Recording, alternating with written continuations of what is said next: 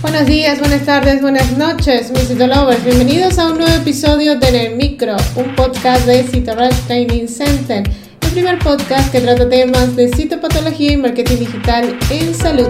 ¿Quién les habla el día de hoy? Dai García, certificado de locución 59144. Hoy hablaremos de la hiperkeratosis en la citología cervical o PACTES. Bienvenidos a En el Micro, un podcast de Citorush Training Center.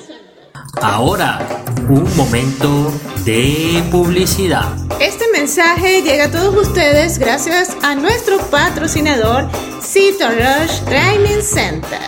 A lo largo de tu vida, tú eres lo que aprendes, lo que compartes, lo que te esfuerzas, lo que sueñas, lo que te apasiona, lo que te inspira. Rush TC es tu plataforma de educación a distancia, la marca de un citolover de corazón. Sigamos aprendiendo juntos.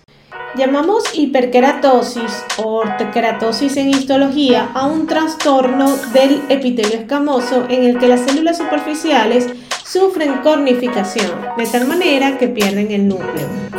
Se queratiniza su citoplasma quedando la célula en una escama córnea anucleada. Este fenómeno es normal en la piel, en el estrato córneo más superficial, pero no es así en el epitelio de la vagina o cervix.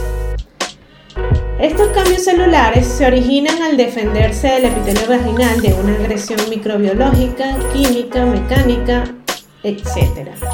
El origen de la hiperkeratosis es diverso.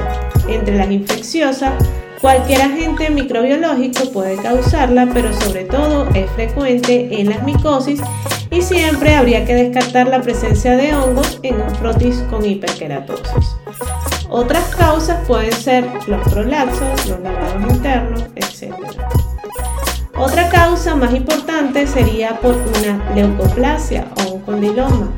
En estos casos se puede asociar a otras alteraciones celulares como una lesión intraepitelial y su origen sería la infección por el virus del VPH. La presencia de imágenes de perlas epiteliales son agrupaciones concéntricas de células con trastornos queratósicos y puede relacionarse en ocasiones con la patología del VPH. En un diagnóstico de hiperkeratosis, el citólogo debería orientar en la medida de lo posible sobre la etiología. El clínico puede reconsiderar la existencia de una leucoplasia o condiloma y realizar otras pruebas si lo considera necesario. A pesar de que las leucoplasias aisladas pueden permanecer estables durante años, podría ser prudente con este diagnóstico recomendar controles anuales. Si te interesa la citopatología, puedes estudiarla totalmente online en CitoRUSTC, sin horarios, sin presiones, a tu propio ritmo, con acceso ilimitado de por vida 24/7 a tus clases, con expertos asesorándote de forma personalizada. Además, contiene acreditación y aval universitario.